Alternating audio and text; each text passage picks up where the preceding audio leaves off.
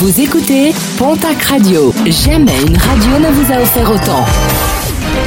L'information locale à 9h, c'est sur Pontac Radio. Bonjour Jean-Marc Courage Sénac. Et très belle matinée.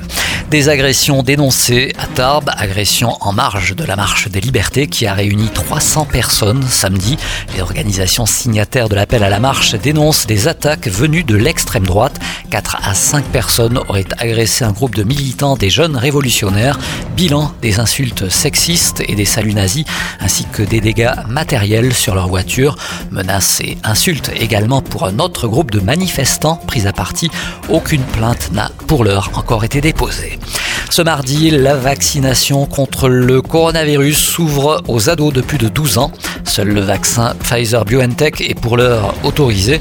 Pour se faire vacciner, les mineurs doivent obligatoirement avoir l'accord des deux titulaires de l'autorité parentale et aussi être d'accord et volontaire pour recevoir le vaccin.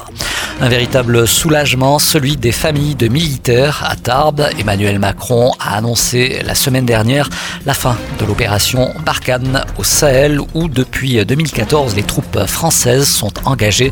Une annonce plutôt bien vue à Tarbes où le premier RHP a souvent été sollicité pour participer à cette opération. Un régiment à deux reprises endeuillé en septembre dernier au Mali. Un mot de sport et de basket avec une nouvelle journée de Jeep Elite ce soir et un déplacement pour l'élan béarnais qui jouait samedi son dernier match au Palais des Sports de Pau. Polak Ortez qui se déplace donc ce soir à Gravelines Dunkerque. Premier rebond programmé tout à l'heure à 19h.